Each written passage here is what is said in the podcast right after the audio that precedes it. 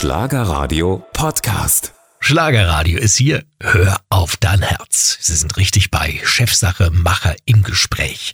Irene Shear beendet in dieser Woche ihre Karriere. Sie gibt ihr letztes Konzert im legendären Meistersaal der Hansa Studios in Berlin. Am Donnerstag steht sie dann live mit der Band auf der Bühne und spielt nochmal ihre großen Hits. Bei Schlagerradio war die temperamentvolle Britin in den vergangenen Jahren mehrmals zu Gast in meiner Sendung. Feuer brennt nicht nur im Vulkan, Feuer ist auch in mir drin. Hast, hast, hast, hast, hast du mal, äh, wie heißt das?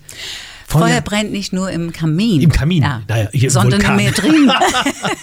Vulkan Genau, ist auch genau, gut. genau, in dir drin. Du Ja. bist ungeheuer temperamentvoll. Auf der Bühne auf jeden Fall. Ja, das heißt zu Hause gar nicht, oder was? Ähm, also ja, kannst dann nicht rumhüpfen die ganze Zeit. Nein, ich bin, ich bin ja also ein ganz normaler Mensch. Aber auf der Bühne, da drehe ich auf. Also Ja. da, weil ich dann für mein Publikum da bin. Und Ah, in okay. diese Zeiten, im Moment ist das natürlich, haben wir äh, keine Möglichkeit zu unserem Ich Publikum weiß, aber ich habe so, es gibt ja so Menschen, die sind nach außen hin powerful, auch auf der Bühne. Und wenn man die privat erlebt, denkt man, meine Güte, da brennt so viel Feuer, kann die nicht mal ruhig sein. So bist du nicht, oder was? Nein, du, du kennst mich doch ein bisschen. Also ab und zu gehen wir schon essen Ja, aber zusammen. ich, ich, ja, genau, aber ich muss dich ja fragen, weil die Hörer kennen dich nicht.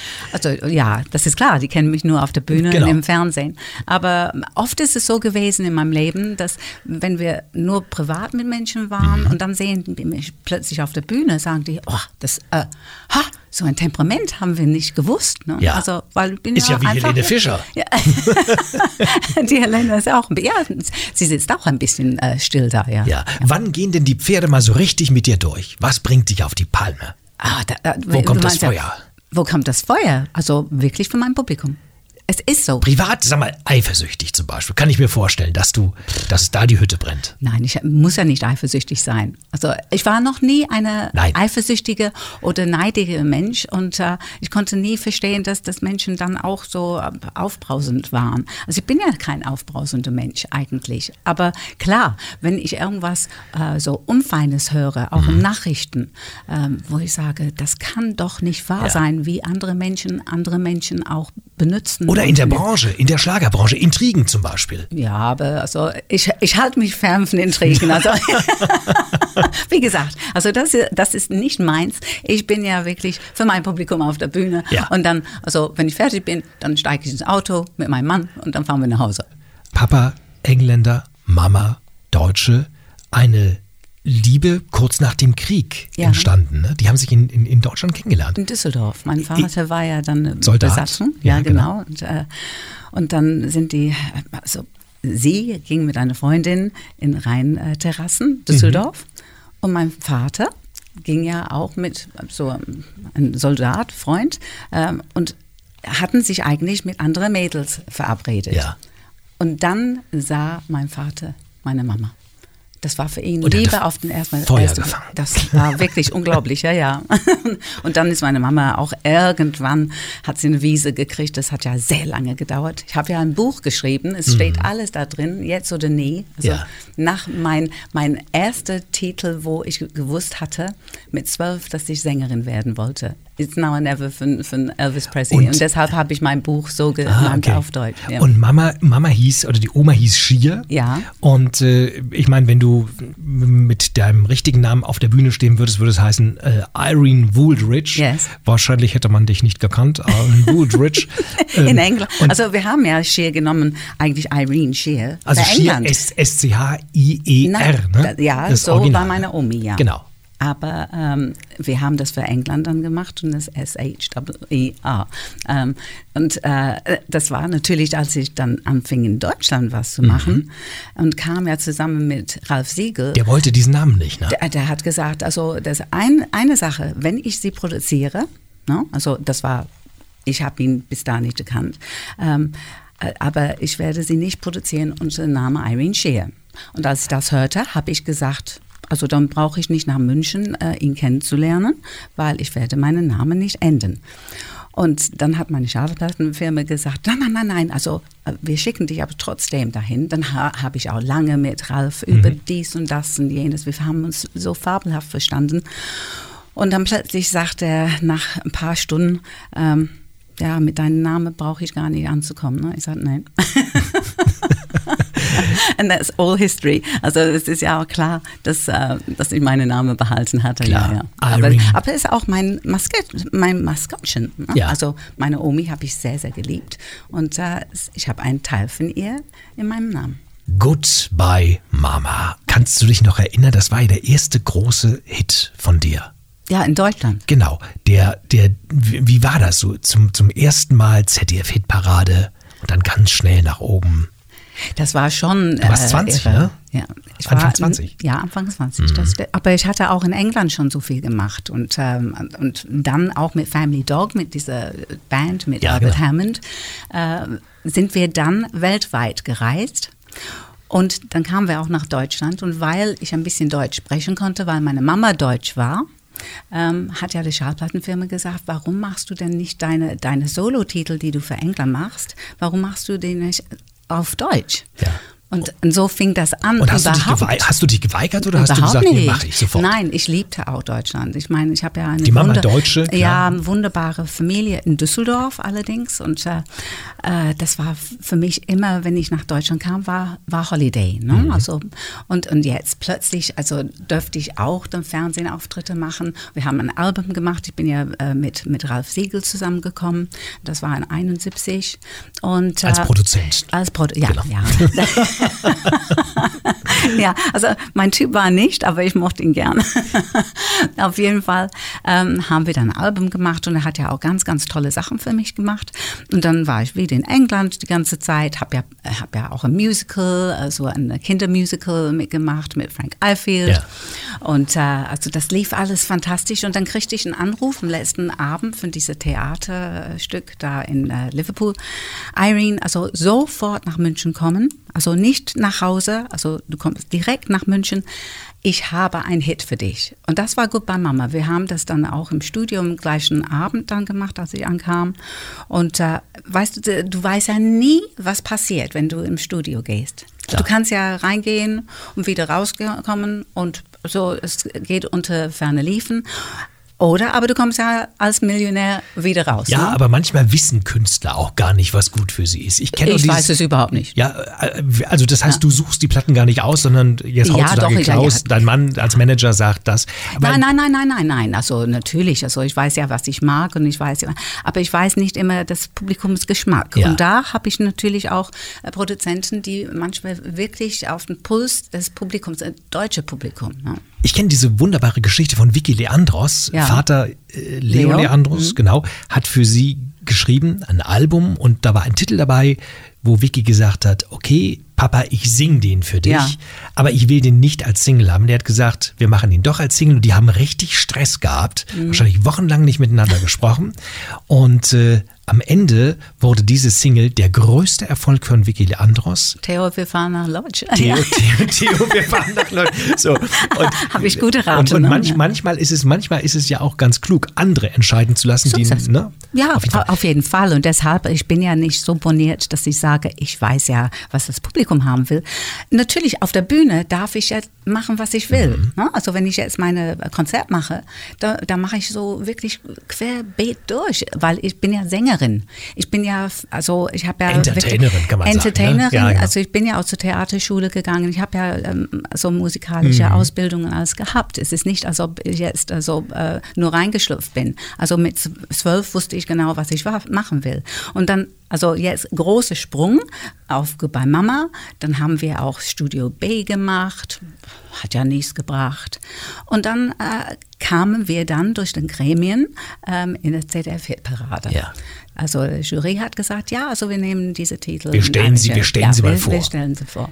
Und das hat ja sofort gebrannt. Ne? Ja. Also, äh, irgendwie habe ich den Geschmack des Monats gekriegt und war dreimal bei der ZDF-Hitparade ähm, erstmals dritter Platz, zweiter Platz und dann erster Platz. Eine Reise zum ESC, zum Eurovision Song Contest. Früher hieß das ja auch noch mal anders, ne?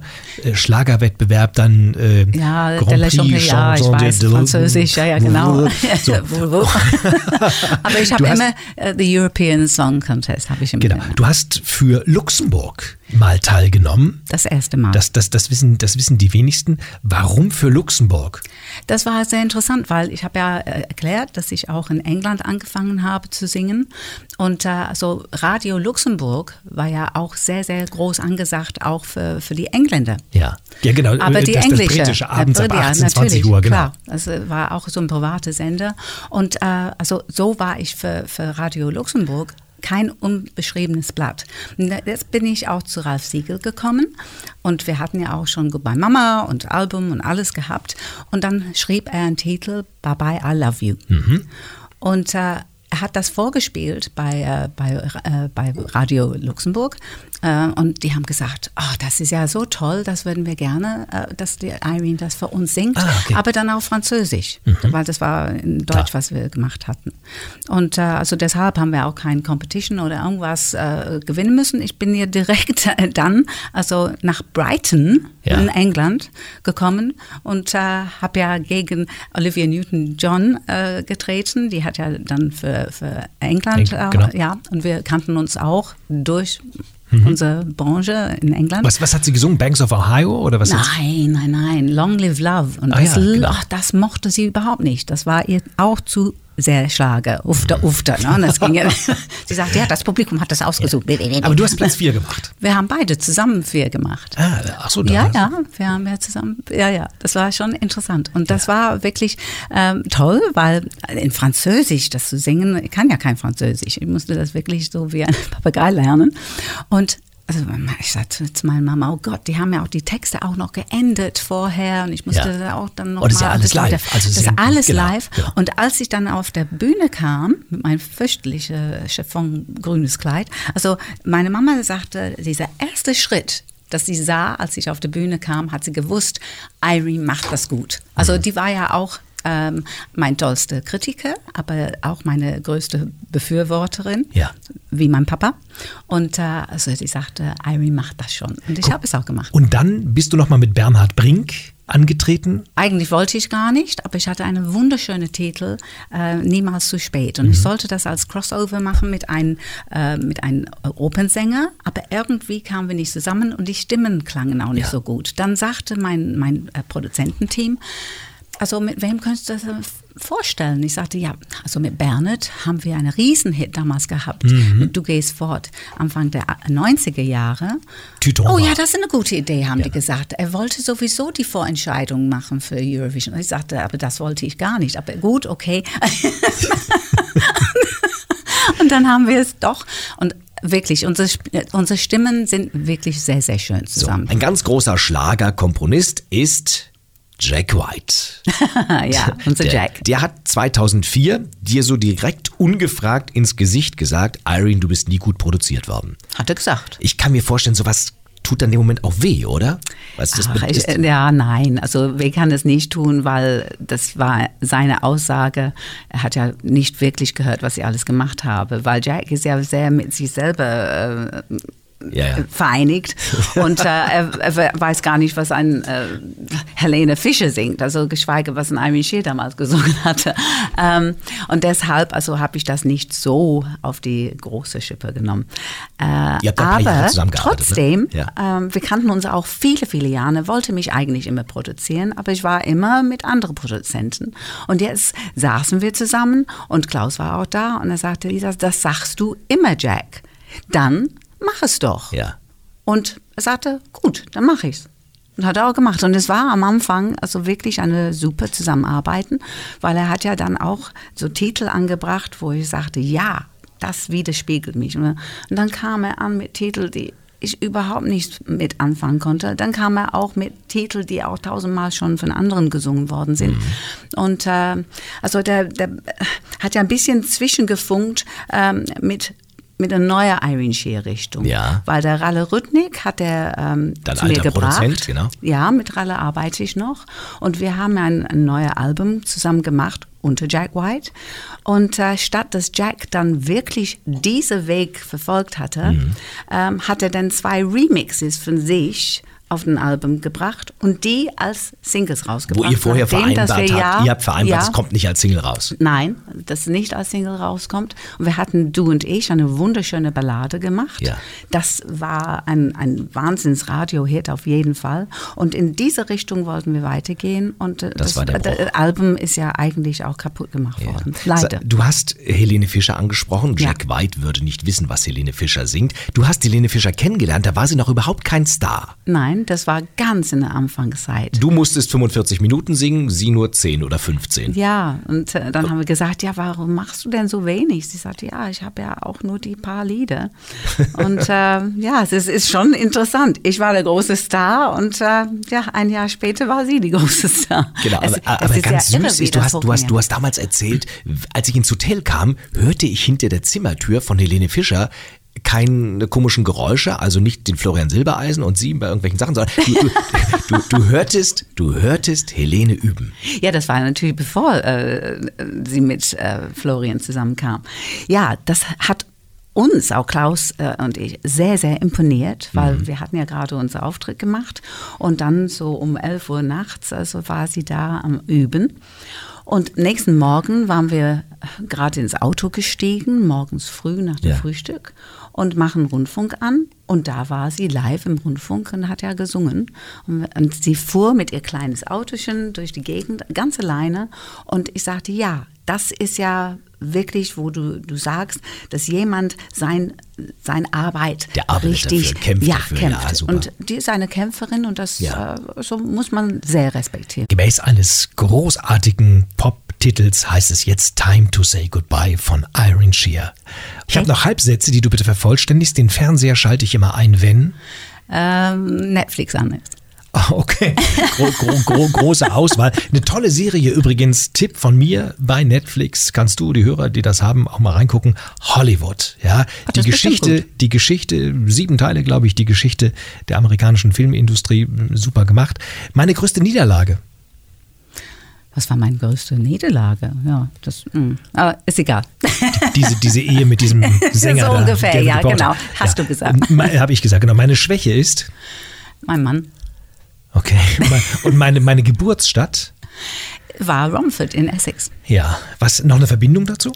Nein, also äh, als ich 13 war, sind wir nach Billericay, dann in Essex dann umgezogen und äh, also das, da, da haben meine Eltern auch bis sie Ja. gestorben sind ge gelebt. Ja. Iron Shear, danke, dass du da warst. Alles Liebe. Ich danke dir auch. Alles Gerne. Liebe, Ciao. auch Tschüss. an alle Schlagerradio-Zuhörer. Ja, da. Tschüss. Und bleib gesund. Schlagerradio.